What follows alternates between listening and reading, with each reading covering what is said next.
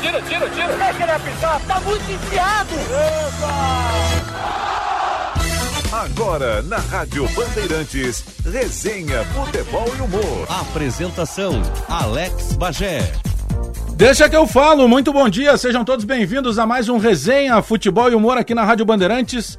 Neste. Do, eu tô com. A, sabe que eu, eu, eu confesso a vocês que eu tenho uma dificuldade nos últimos dias com datas.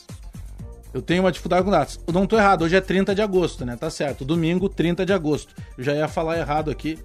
É, eu tenho uma dificuldade muito grande com datas. Mas hoje, 30 de agosto, domingo, e você acompanhando o Resenha Futebol e Humor aqui na Rádio Bandeirantes, com a produção do Henrique Lete, a central técnica do Edson Leandro e do Vini Barassi.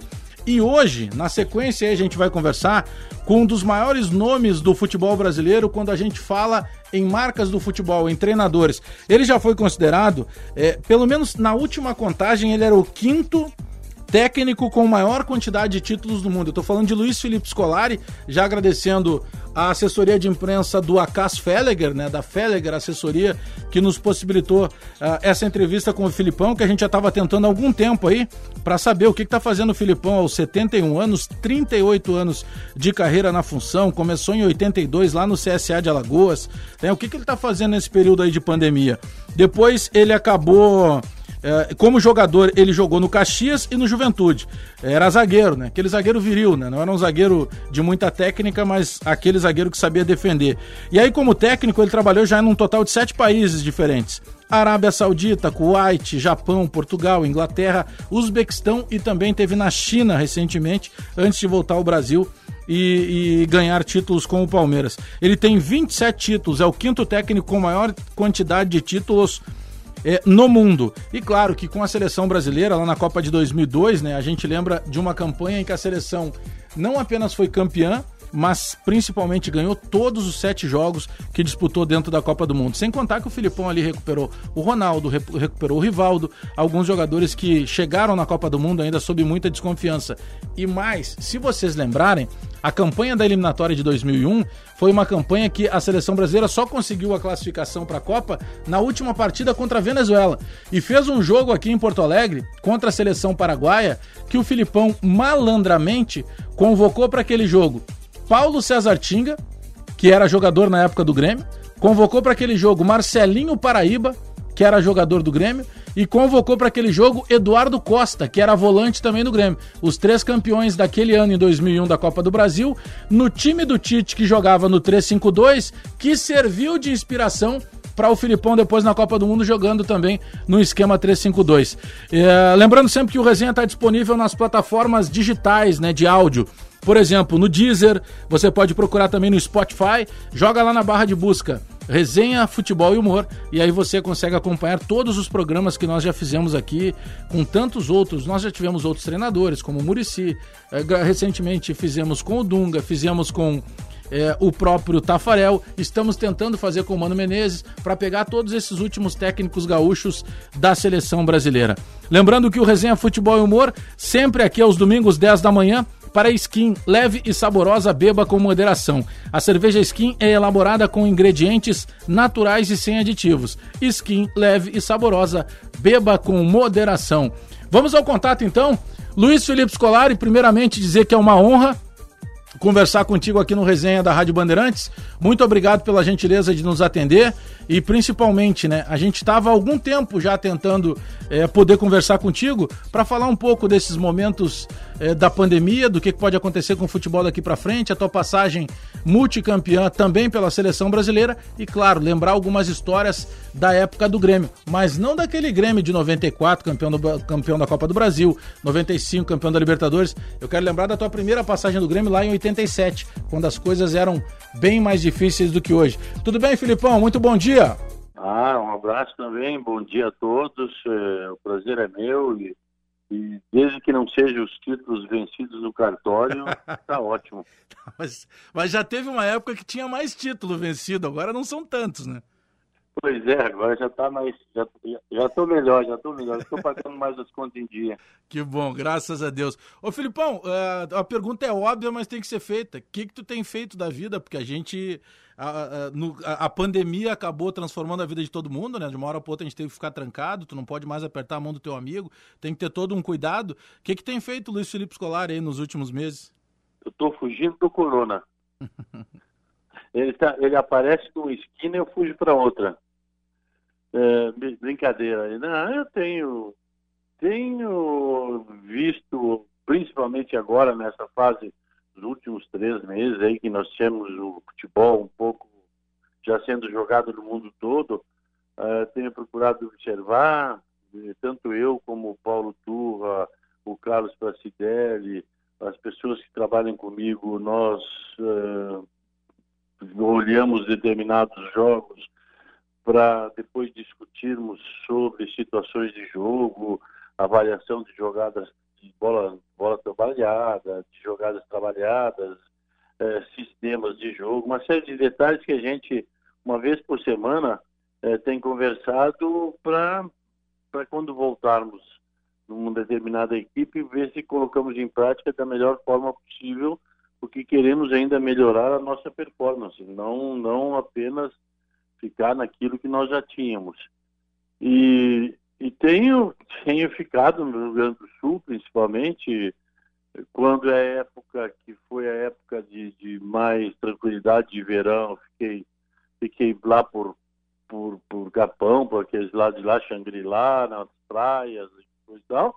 Agora tenho ficado aqui, Porto Alegre, Gramado, né, ficado em casa e vendo aquilo que a gente pode fazer no futuro.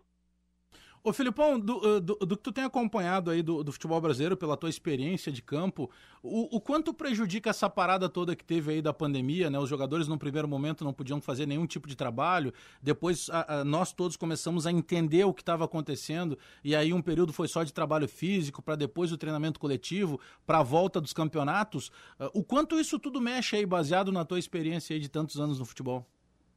Eu acho que mexeu muito e vai afetar o que futebol que nós estamos jogando uh, até até mais uns três três meses uma nova uma nova situação. Quando nós estivermos uma situação tranquila digamos tranquila só com quando nós tivermos a vacina e com muito cuidado ainda. Mas daqui uns três ou quatro meses nós teremos uma situação de jogo mais equilibrada Neste momento eu vejo o futebol brasileiro, principalmente, com algumas dificuldades em razão do trabalho que foi feito.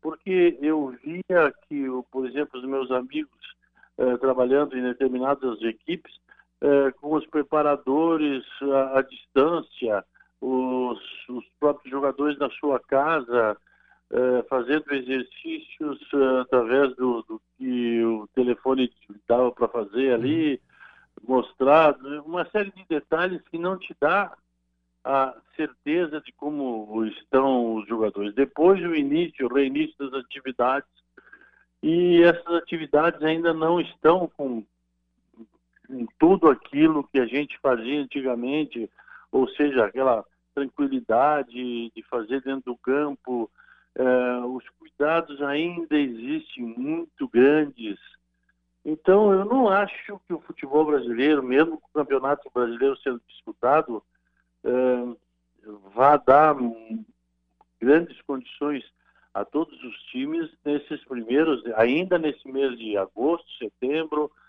Olha, lá por outubro, novembro, poderemos, quem sabe, ter alguma situação de jogo já bem melhor eh, e com os atletas já é, adaptados totalmente a uma nova situação de treinamento, é, os técnicos também com, com situações de trabalho completamente diferentes de toda aquela que já viveram até o, já vivenciaram até agora. E acho acho que às vezes às vezes o nosso futebol vai pagar um, um preço muito grande pela pelo vírus que nós passamos, pela, por essa pandemia. Pois é, o, o Filipão, sabe que agora tu estava falando aí e eu estava aqui com, com todo um roteiro da nossa produção, olhando os títulos, as passagens que tu, que tu acabou, acabou tendo desde o início da tua carreira. Poxa, é, tu, hoje tu tá com 71 anos, né? Ou seja, Sim. um garoto. É, uh, 38 anos de carreira, é isso, né? É. Aí a gente pega de 82 para cá. É, quando tu tá ali no, no momento do chimarrão ali, em algum momento tu, tu tá conversando, tem aquele momento da reflexão do cara. Em algum momento passa pela tua cabeça que tu conseguiria de 82 para cá, lá no teu começo no CSA, atingir. Eu não tenho como ler todos os teus títulos e conquistas não. aqui, porque senão terminaria o programa. É, passava pela tua cabeça em algum momento? A gente tem sempre o objetivo, né? Poxa, eu preciso vencer isso aqui. Mas no melhor dos teus sonhos, tu imaginava uma coisa tão bonita assim em termos de carreira como treinador?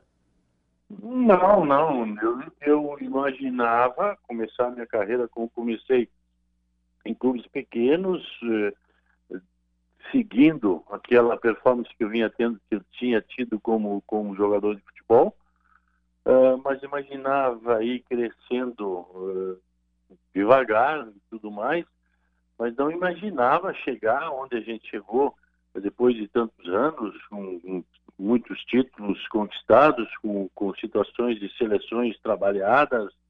Uh, não, não se, não, eu não, não tinha essa, essa visão que hoje a gente já, já viveu tudo isso. Mas, felizmente, aquilo foi acontecendo aos poucos e naturalmente, com trabalho, com dedicação, é, com qualidade de serviço e tudo mais. E, e hoje a gente pode orgulhar-se daquilo que foi feito nesses, nesses anos de carreira, porque foi muita dedicação, isso eu posso dizer, foi, foi muita boa vontade, muita disciplina, foi tudo aquilo que eu, muitas vezes eu tinha tido como técnico, como jogador de futebol, e que eu não tinha conseguido um status, embora tenha jogado em boas equipes, mas um status como jogador de futebol. Então, foi ótimo, foi interessante, fico muito feliz por ter vivido é, tudo isso e hoje está em plenas condições para viver ainda algumas outras situações. Falasse aí em dois pontos do, da, dessa resposta no, no, na tua época de, de zagueiro. Eu não tive a, a, o prazer de te ver jogar. O Filipão técnico convocaria o Filipão jogador? Sim, sim. Porque eu vejo hoje que é, muitos atletas é, preocupam-se muito mais com as suas performances somente uhum. do que preocupe-se com a equipe, com, o seu, com os cuidados que uma equipe deve ter, com os cuidados que um jogador tem para que ele seja parte de uma equipe. E eu fui sempre fui um zagueiro de razoável qualidade técnica, mas com uma disciplina e uma vontade e uma disciplina física muito grande. Então eu eu compunha um grupo uh, de uma forma que eu, eu, vejo hoje que quando eu tenho um jogador desses na, na minha equipe, com esse espírito, eu sempre, sempre vou querê-lo na minha equipe porque ele vai me ajudar e muito. E isso eu fazia quando eu jogava. Portanto, eu convocaria, sim, um jogador do meu estilo e da minha vontade, da minha disciplina, é, para que fizesse parte da minha equipe. Sabe que várias coisas que tu acabou falando aí eh, nos levam para vários outros tipos de assuntos. A gente vai falar de liderança, de gestão de pessoas, de comando de vestiário. Vai chegar daqui a pouco entre tantos diretores, dirigentes que tu trabalhasse. Não tem como a gente falar contigo e não, não citar o nome do eterno presidente Fábio Koff, pela relação que vocês tinham, né? Num momento ali de quase de, de, de, de construção é, de uma carreira na, na, na tua época de Grêmio. É, o, o, o, dirigente, de maneira geral, no futebol brasileiro, é, ele é bem preparado ou, por vezes, ele vira dirigente porque ele é amigo do presidente, Filipão? Eu te pergunto porque, por vezes, se fala muito em gestão diretiva, mas quem acaba tendo sempre a pressão e acaba sempre levando a culpa de qualquer insucesso é, é, é sempre cai na conta do treinador, né? É, mas eu trabalhei com muitos dirigentes de grande qualidade. É, não só presidentes, como uhum. diretores Trabalhei com o Cacalo, Cacalo. que é, foi um dos maiores dirigentes é, em, em, todas as minhas épocas de, de, como técnico. Ele, ele, ele era um diretor que vivia o clube e vivia o ambiente e te ajudava da, de todas as formas. Eu trabalhei com um presidente eh, no Juventude juventude, Sérgio Tomazoni, que não tinha o conhecimento do futebol, mas que se acercava do técnico e das pessoas que o cercavam com qualidade para que se fizesse muito bem. Uh, eu trabalhei com o Dr. Fábio Koff, não preciso, esse, não, esse eu não vou nem, nem, nem comentar. Uhum. Espetacular. Então, eu trabalhei com dirigentes, uh, trabalhei com dirigentes do Palmeiras, uh, na minha primeira passagem, em 1997, com dirigentes da Parmalat, eh, que sabiam o que fazer, estavam preparados para fazer aquilo para o melhor do clube. E e claro que essas pessoas me ajudaram. Uh, alguns, alguns dirigentes, muitas vezes, não se preparam ou não têm a qualidade para assumir aquele, aquele cargo, mas isso eu acredito que era mais antigamente do que neste momento. Neste momento, nós já estamos é, é, colocando no mercado ou tendo no mercado pessoas que estudaram para estudaram gestão, estudaram como se relacionar com pessoas, eh, têm comando, têm, fizeram, fizeram grandes eh, estudos para que isso chegasse a um determinado ponto em que eles fossem os comandantes mesmo. Uh, eu entendo que o futebol tá, evoluiu bastante e que nós hoje temos muito mais dirigentes preparados do que antigamente. Sabe que a, a, gente fala desse ponto de gestão, né? Porque sempre se coloca muito, e, e não à toa por todos os teus títulos e sempre a maneira que tu comandasse as equipes que tu trabalhou, é, sempre se coloca justamente esse ponto, né, da importância de um treinador ter esse comando de vestiário, de entender daqui a pouco, e, e, eu penso que um dos grandes destaques da tua carreira foi tirar de jogadores que por vezes muita gente não acreditava, né? Se a gente pegar aquela formação daquele Grêmio que começa é, a formar, digamos lá, com a conquista da Copa do Brasil de 94, com a Libertadores de 95, muitos jogadores que chegavam ali, de certa forma, até alguns setores da imprensa duvidavam, e tu consegue tirar muito mais do que se imaginava. Aí vai para a Copa de 2002, muita gente duvidando do próprio Rivaldo, do Ronaldo Fenômeno, e eles se transformam naquilo que acabou contribuindo muito para o nosso título. É, é, é, é esse, é, esse foco do treinador de também co conseguir compreender cada jogador, tu consegue daqui a pouco tirar de um atleta algo que muitas vezes até o próprio atleta não acredita. É, a gente, a gente por ter um por ter e formar um ambiente muito bom, e quando eu digo formar, é como tu colocaste o Rivaldo, Ronaldo, colocaste o ambiente do Grêmio. É, por exemplo, nós no Grêmio em 94 tivemos um goleador que nos foi trazido pelo Cacalo, sem que nós o conhecêssemos, mas que ele, Cacalo, dizia-nos: é, este jogador vai servir a vocês, que era o Nildo. Nildo. É, só que no primeiro treino do Nildo, lá no Cristal, eu queria, eu queria matar o Cacalo. Pelo amor de Deus, olha só, não é isso e aquele, calma. E depois foi, com o tempo, foi indo. Então a gente forma além do jogador que a gente passa a acreditar, passa a incentivar, passa a dar a confiança, a gente tem na equipe de trabalho pessoas, eu tive em todas as equipes que eu fui pessoas que me eram muito úteis e me ajudavam muito na formação do grupo. Então, eh, quando a gente forma um grupo, a gente vai desenvolvendo a confiança, vai desenvolvendo a amizade, um ambiente de camaradagem em que supera-se um ou outro problema com esse ambiente. E por isso que nós fomos eh, ganhando e fomos é, fazendo com que um ou outro jogador que tinha uma desconfiança muito grande é, passasse a ter depois uma confiança necessária de todo mundo e fizesse o trabalho normal que nós acreditávamos que ele poderia fazer. Filipão, tu conheceu alguém que goste mais de um centroavante que o Cacalo? Não, não. Esse eu vou te contar. Ele é apaixonado por nove.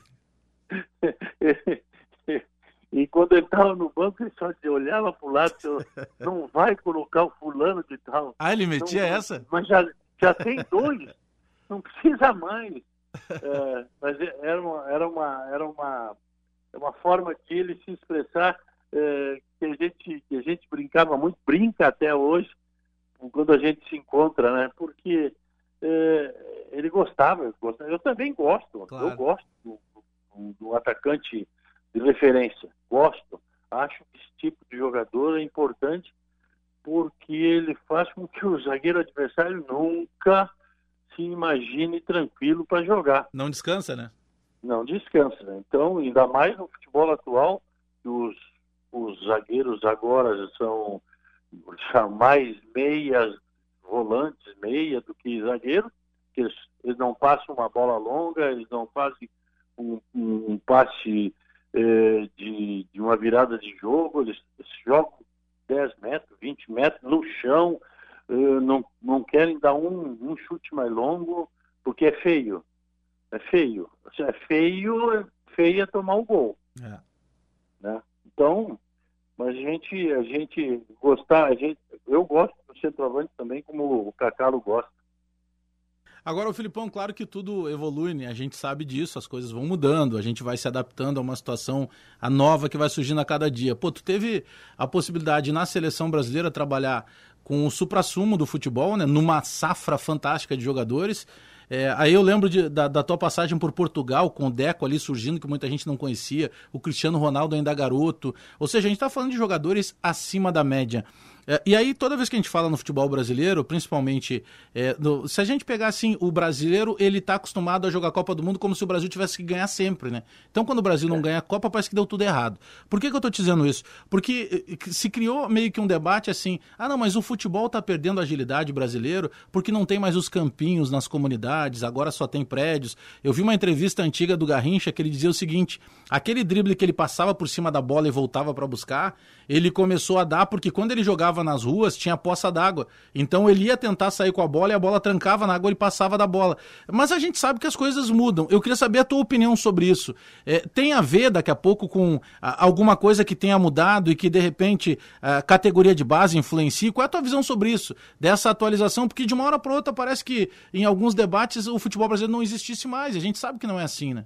Não, existe sim, existe, claro que uma situação nova de trabalho é, técnico em que a parte, a parte que os atletas desenvolviam muitas vezes nas categorias de base que não era cobrado por ninguém a categoria de base, a não ser que se fizesse um bom trabalho, fosse revelando o jogador normalmente e ele depois fosse para a parte tática, quando já estivesse no profissional e tudo mais, Agora não, agora nas categorias de base, desde o sub-11, sub-12, 13, já começa uma parte tática que tira desses meninos muita coisa de espontaneidade que nós do profissional muitas vezes temos que fazer treinos específicos para isso.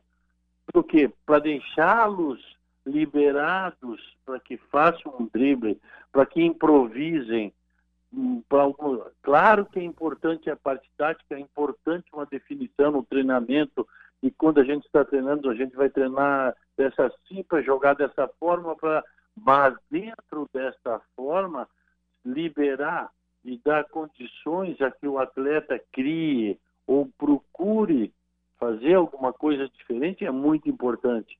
E é isso que eu vejo que muitas vezes as categorias de base poderiam produ produzir um pouco mais aos nossos atletas, dar mais liberdade, eh, dar mais liberalidade a eles para que eles cheguem. Depois, quando chegarem nas nossas mãos os profissionais, a gente vai introduzir um pouco mais a parte tática, vai fazê-los entender um pouco melhor.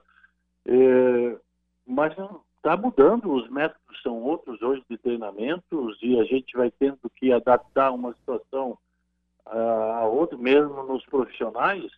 Uh, a maioria dos atletas hoje nos profissionais são jogadores de grande qualidade, mas que se são, se são destros, não, não, não dificilmente usam a perna esquerda. Uh, se são uh, canhotos, dificilmente fazem um passe de 20 metros com a perna direita. É. Quer dizer, tudo isso influencia que eh, nos, nos, jogos e nos, eh, no, no, ano que a gente vai disputar, muitos pontos podem ser ganhos, porque se a gente fizer o, e, e, continuar trabalhando os jogadores a mudarem suas, algumas de suas características para acrescentarem algo mais, uh, nós lucraremos. E, e, aí lucra todo mundo, digo, o técnico, o jogador e o futebol. Ô Filipão, se a gente fosse fazer uma seleção agora, um time qualquer, eu escolho um time, tu escolhe outro, quem seria o teu goleiro? Vale de qualquer, qualquer época. Eu sei que tu vai ter vários nomes, mas quem viria à tua cabeça assim? Meu Deus eu sei que é meio sacana a pergunta, mas é, uma, é, é para fazer um desenho assim hipotético. Ah, tive muito, muitos bons goleiros. Aí no Grêmio tive o Danley, pelo amor, no, no Palmeiras tive o Marcão. Esse pegou muito, é, né? Muita, pô, foi muito, quer dizer, é, se eu teria, tive, tive no Juventude quando trabalhei com o Gilmar, um goleiro bom também, um menino que surgiu na base, irmão do Roberto. É, bons goleiros, mas se fosse para escolher um, então eu escolhia o Marcão. Tá, e se tu escolhesse um zagueiro, um só, nem vou te perguntar dois, um zagueiro. Eu ainda ontem, por incrível que tá. pareça, eu recebi uma ligação, eu estava caminhando e, e, recebi uma ligação do Júnior Baiano. Ah, esse jogou muito. O Júlio Baiano disse, ô oh, professor, tá tudo bem, sonhei com o senhor e aí estou ligando. Ah, pelo amor de Deus. E aí conversamos. Então eu estava falando com a minha esposa que eu tive, eu posso dizer que eu tive muitos, mas muitos bons zagueiros. Mas os dois maiores zagueiros que eu tive é, sob comando, é, acho que foi Júnior Baiano e, e Adilson. Eu tinha certeza que tu ia falar no Adilson. ah, esse, esse, esse sabia jogar. Incrível, né? Grande impulsão, colocação. Tática, né? Bate, bate, tática, bem dizer. Sabia bater, né? dar uma chegadinha é, quando precisava chegar. Isso é importante então, é, então, eu estava falando ontem isso. O Júnior, e olha, foi um dos jogadores, maiores jogadores que, e os maiores zagueiros que eu tive. E o, e o Adilson nem, nem falo. E o teu 10, quem seria o teu camisa 10? Teve vários muito bons também. Né? Ah, olha, no Grêmio, quando eu comecei em 1987, que eu, que eu, eu fui contratado pelo, pelo Grêmio, na, na, na saída do Juan Mujica, eu tive um, um, um 10 que foi feito 10 depois, que foi chamava-se Valdo. Ah, jogava muito, técnico demais, né? Pois é. Depois eu tive, tive na seleção, eu tive um 10 que era, era o Rivaldo. Pronto. Uh, não era um 10 específico, mas né, é, fazia a função. O que mais que eu tive? Não, não me recordo agora. Uh, mas função aí de, de, de, jogar naquela posição, eu escolheria o, o pra, lembrando do meu, do meu primeiro título em 1987 com o Grêmio, é, quando vou vim para o Grêmio a primeira vez, eu acho que o Valdo seria um, um, um nome. E o teu 9? Vamos botar dois então, vamos pegar uma dupla de ataque, tu teve duplas maravilhosas também. Ah, tem, tem, tem Paulo Nunes de Jardel, tem Ronaldo Fenômeno, com, aí já não era uma dupla, porque nós jogávamos num sistema diferente. É, era Ronaldo e Rivaldo.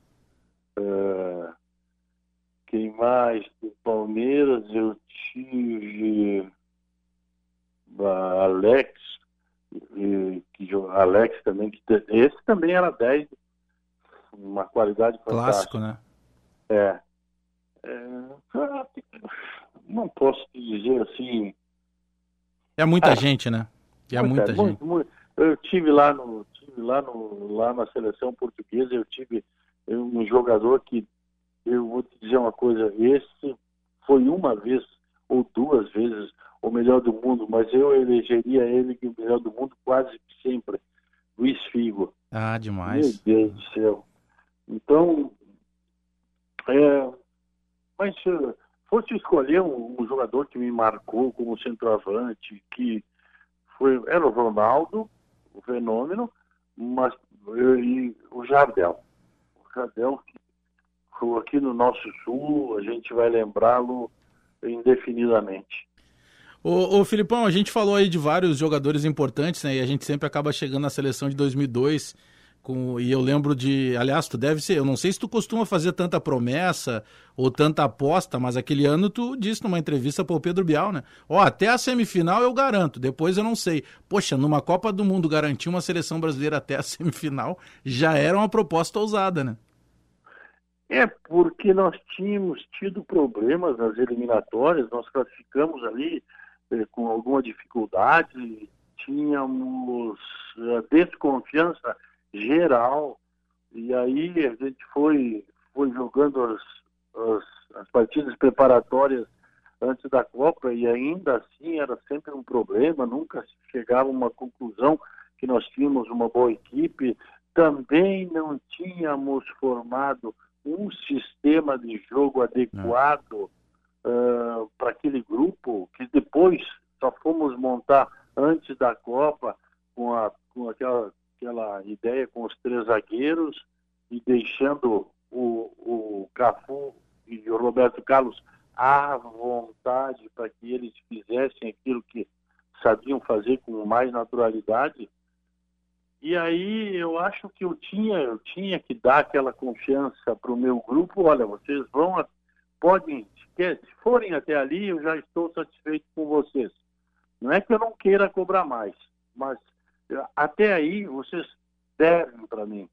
Então foi isso que era mais ou menos a minha ideia era para passar a eles essa essa situação. E eles foram avançando e fizeram jogos memoráveis, tanto é que nós os sete jogos na Copa do Mundo nós ganhamos os sete. É.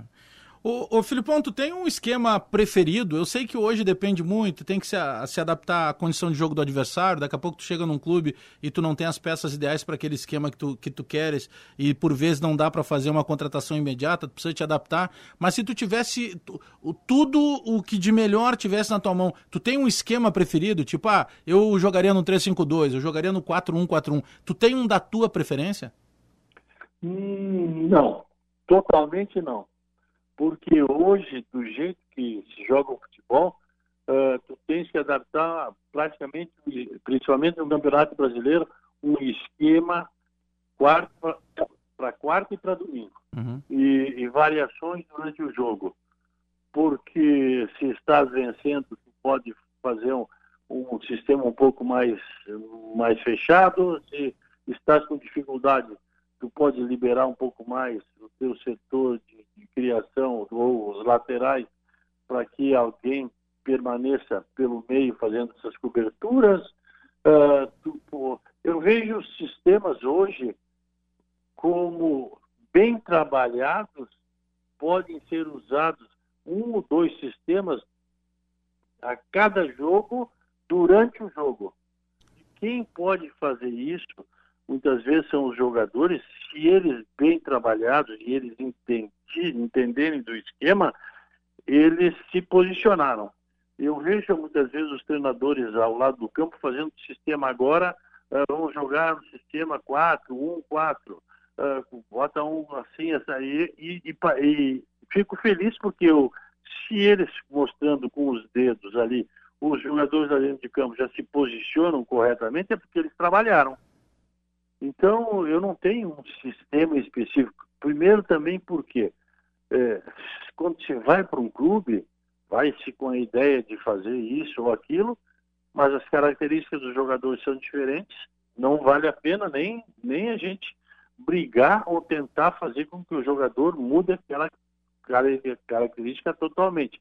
Então tem que fazer adaptação para uma situação que preencha aquilo que tu desejas.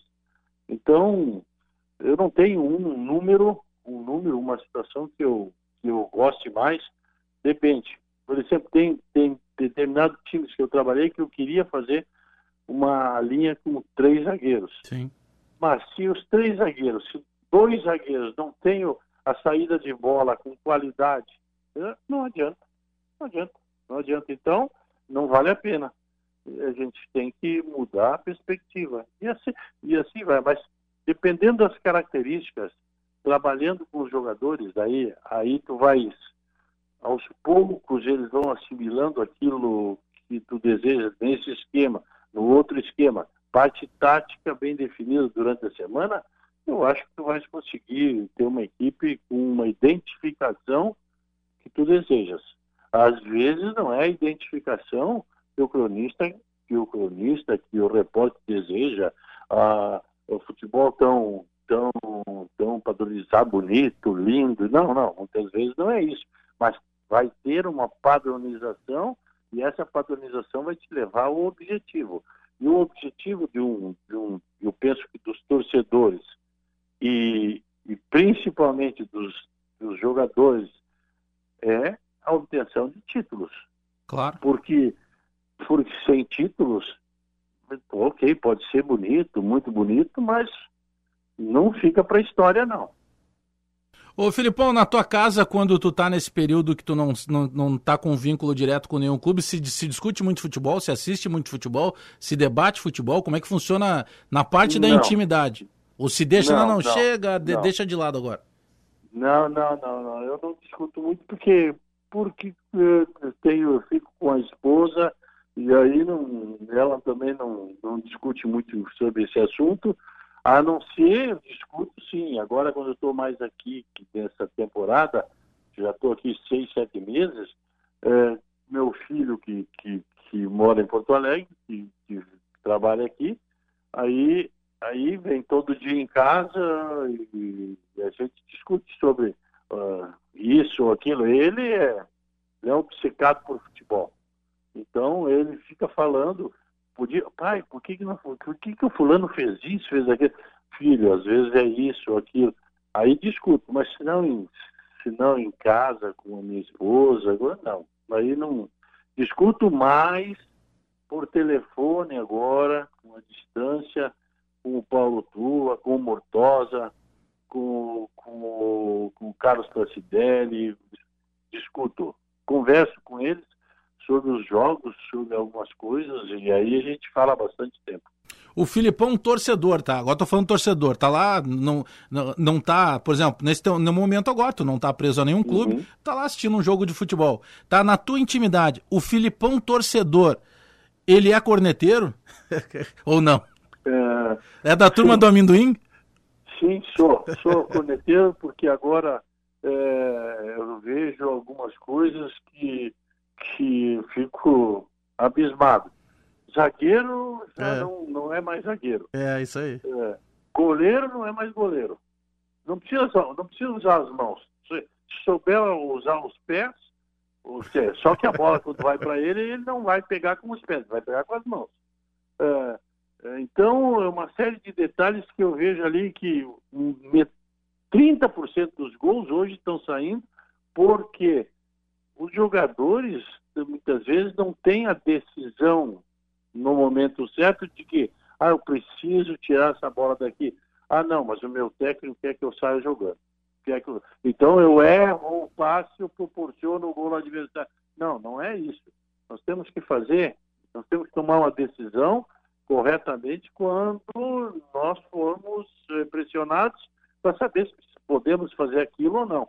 Claro que nos treinamentos a confiança vai sendo dada. Mas se eu tiver dificuldade, eu tenho que ter a cabeça no lugar de fazer aquilo que faça o adversário ter mais, mais problemas. E aí eu, eu comentei às vezes comigo mesmo, estou assistindo ali uma coisa ou outra, ou, ou a gente quando está tá conversando e vendo o jogo na nossa turma mesmo de, de trabalho, a gente diz, viste o fulano, fez esse, então, mas muito pouco também. Não, não, não, não, sou, não sou tão corneteiro como muita gente. Não. Luiz Felipe Scolari, agradecendo também em nome aqui da, da Rádio Bandeirantes, agradecendo a, a, a, parte sempre solícita que é conosco aqui do Acas Fellegre, que é teu assessor de imprensa já há muitos anos. Ah, e muito obrigado aí pela gentileza, pelos minutos conosco aqui no Resenha da Rádio Bandeirantes. E eu só posso te desejar muita saúde, muitos anos de vida e que a gente possa, por muito tempo ainda, falar e comemorar, porque eu particularmente sou um torcedor é, do técnico Luiz Felipe Scolari, da maneira que sempre se posicionou, de uma maneira muito clara, muito direta. Um cara que. O cara até pode dizer assim, pô, não gostei do que o Filipão fez aqui, mas eu nunca ouvi nada que desabonasse o nome do Filipão. E isso, em tempos tão difíceis no Brasil, eu imagino que seja um patrimônio muito bacana que qualquer ser humano tenha. Ah, muito obrigado, muito obrigado. E bom, bom trabalho a vocês aí também. no domingo vamos ver a final aí do Gauchão, para ver se está tudo em ordem. Tu, tu vai torcer pro Caxias ou pro Grêmio, né? Porque tu, tu jogasse no, no Caxias, eu treinou joguei, no Grêmio. Eu joguei no Caxias muito é. tempo e sou grato a eles por, pelas oportunidades, sim. É, mas eu penso que com a vitória de ontem já é.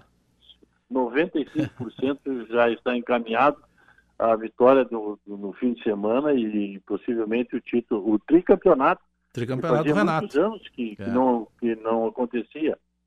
Que eu acho que acho que foi e em 87, se não me engano, alguma uma coisa assim que nós somos tricampeões. E o Grêmio foi tricampeão. E agora, provavelmente, com o Renato novamente, o Grêmio prova provavelmente, acredito que será tricampeão também. Filipão, um grande abraço aí. Muito obrigado. Um abraço a vocês todos. Aí, portanto, Luiz Felipe Scolari, né? Gaúcho. É, e sabe que o Filipão, é, a, a, gente conseguiu aqui durante a conversa é, deixar um, ter um lado do Filipão que muita gente não conhece, né? Que é o Filipão mais solto, que é o Filipão brincando, que é o Filipão que é corneteiro quando tá assistindo futebol, porque realmente quando o Filipão tá empregado, o Filipão acaba sendo pressionado um pouco mais e o Filipão é um cara muito transparente. Então o Filipão, aquilo que ele pensa, ele automaticamente fala, né? E por vezes ele acaba tendo alguns atritos aí com a imprensa de maneira geral. Bom, o Resenha Futebol e Humor todo domingo, 10 da manhã, aqui na Rádio Bandeirantes, sempre para a cerveja Skin, que é elaborada com ingredientes naturais e sem aditivos. Skin leve e saborosa, beba com moderação. Lembrando que hoje você acompanha aqui na Rádio Bandeirantes a final do Campeonato Gaúcho. O primeiro jogo o Grêmio fez 2 a 0 até com certa facilidade contra o Caxias, mas jogando no Estádio Centenário na quarta-feira, meio de semana. Hoje a decisão à tarde aqui na Arena em Porto Alegre. Claro que você acompanha tudo aqui na Rádio Bandeirantes com toda a cobertura, inclusive com repórter dentro da arena, porque foi flexibilizado minimamente pela Federação Gaúcha de Futebol e pelo governo do estado, mas nós conseguimos aí que tivesse essa possibilidade de termos um repórter dentro da arena para acompanhar esta última partida do Campeonato Gaúcho da edição de 2020. Então, você se inscreve no Instagram, no arroba esportebandrs, nos siga também lá no Twitter, que também é arroba esportebandrs. Aí um, um, um detalhe que é importante a gente destacar aqui, o canal do YouTube Band RS também está esperando a sua inscrição. Então você vai lá, se inscreve, é, como a gente costuma dizer, dá o like lá nos vídeos. Você pode acompanhar toda a programação da Rádio Bandeirantes. Entra lá no Band RS, canal do YouTube, te inscreve, aperta o sininho lá também para receber as notificações e acompanhar toda a programação da Rádio Bandeirantes. E aqui o skin, o skin para skin leve e saborosa. O Vini Barassi já tá com a dele gelada lá para quando chegar agora em casa. É, beba com moderação. A Skin é a patrocinadora principal aqui do Resenha Futebol e Humor. Lembrando que todo domingo, 10 da manhã, a gente volta aqui com mais convidados. Não vou prometer nenhum convidado para a semana que vem, sabe por quê? Porque a gente vai fazendo o mais atual possível os contatos. Mas a gente está tentando aí, por exemplo, contato com o Tite, está um pouco mais complicado com a CBF. A gente está tentando contato com o Mano Menezes. Abel Braga também está na na nossa lista de contatos. Esses caras que têm história no futebol, para a gente dividir um pouco com vocês todos aqui no Resenha Futebol e Humor da Rádio Bandeirantes. Tá bom? Bom Bom domingo para todos, grande abraço e não desliga o rádio aqui da Band, porque hoje tem ainda a final do Campeonato Gaúcho e claro que você acompanha aqui na Band. Eu volto no próximo domingo com mais um resenha, 10 da manhã, agradecendo a produção do Henrique Lete, a central técnica do Edson Leandro e do Vini Barassi. E hoje nós tivemos como convidado o grande Luiz Felipe Scolari, eterno Felipão. Abraço todo mundo, tchau!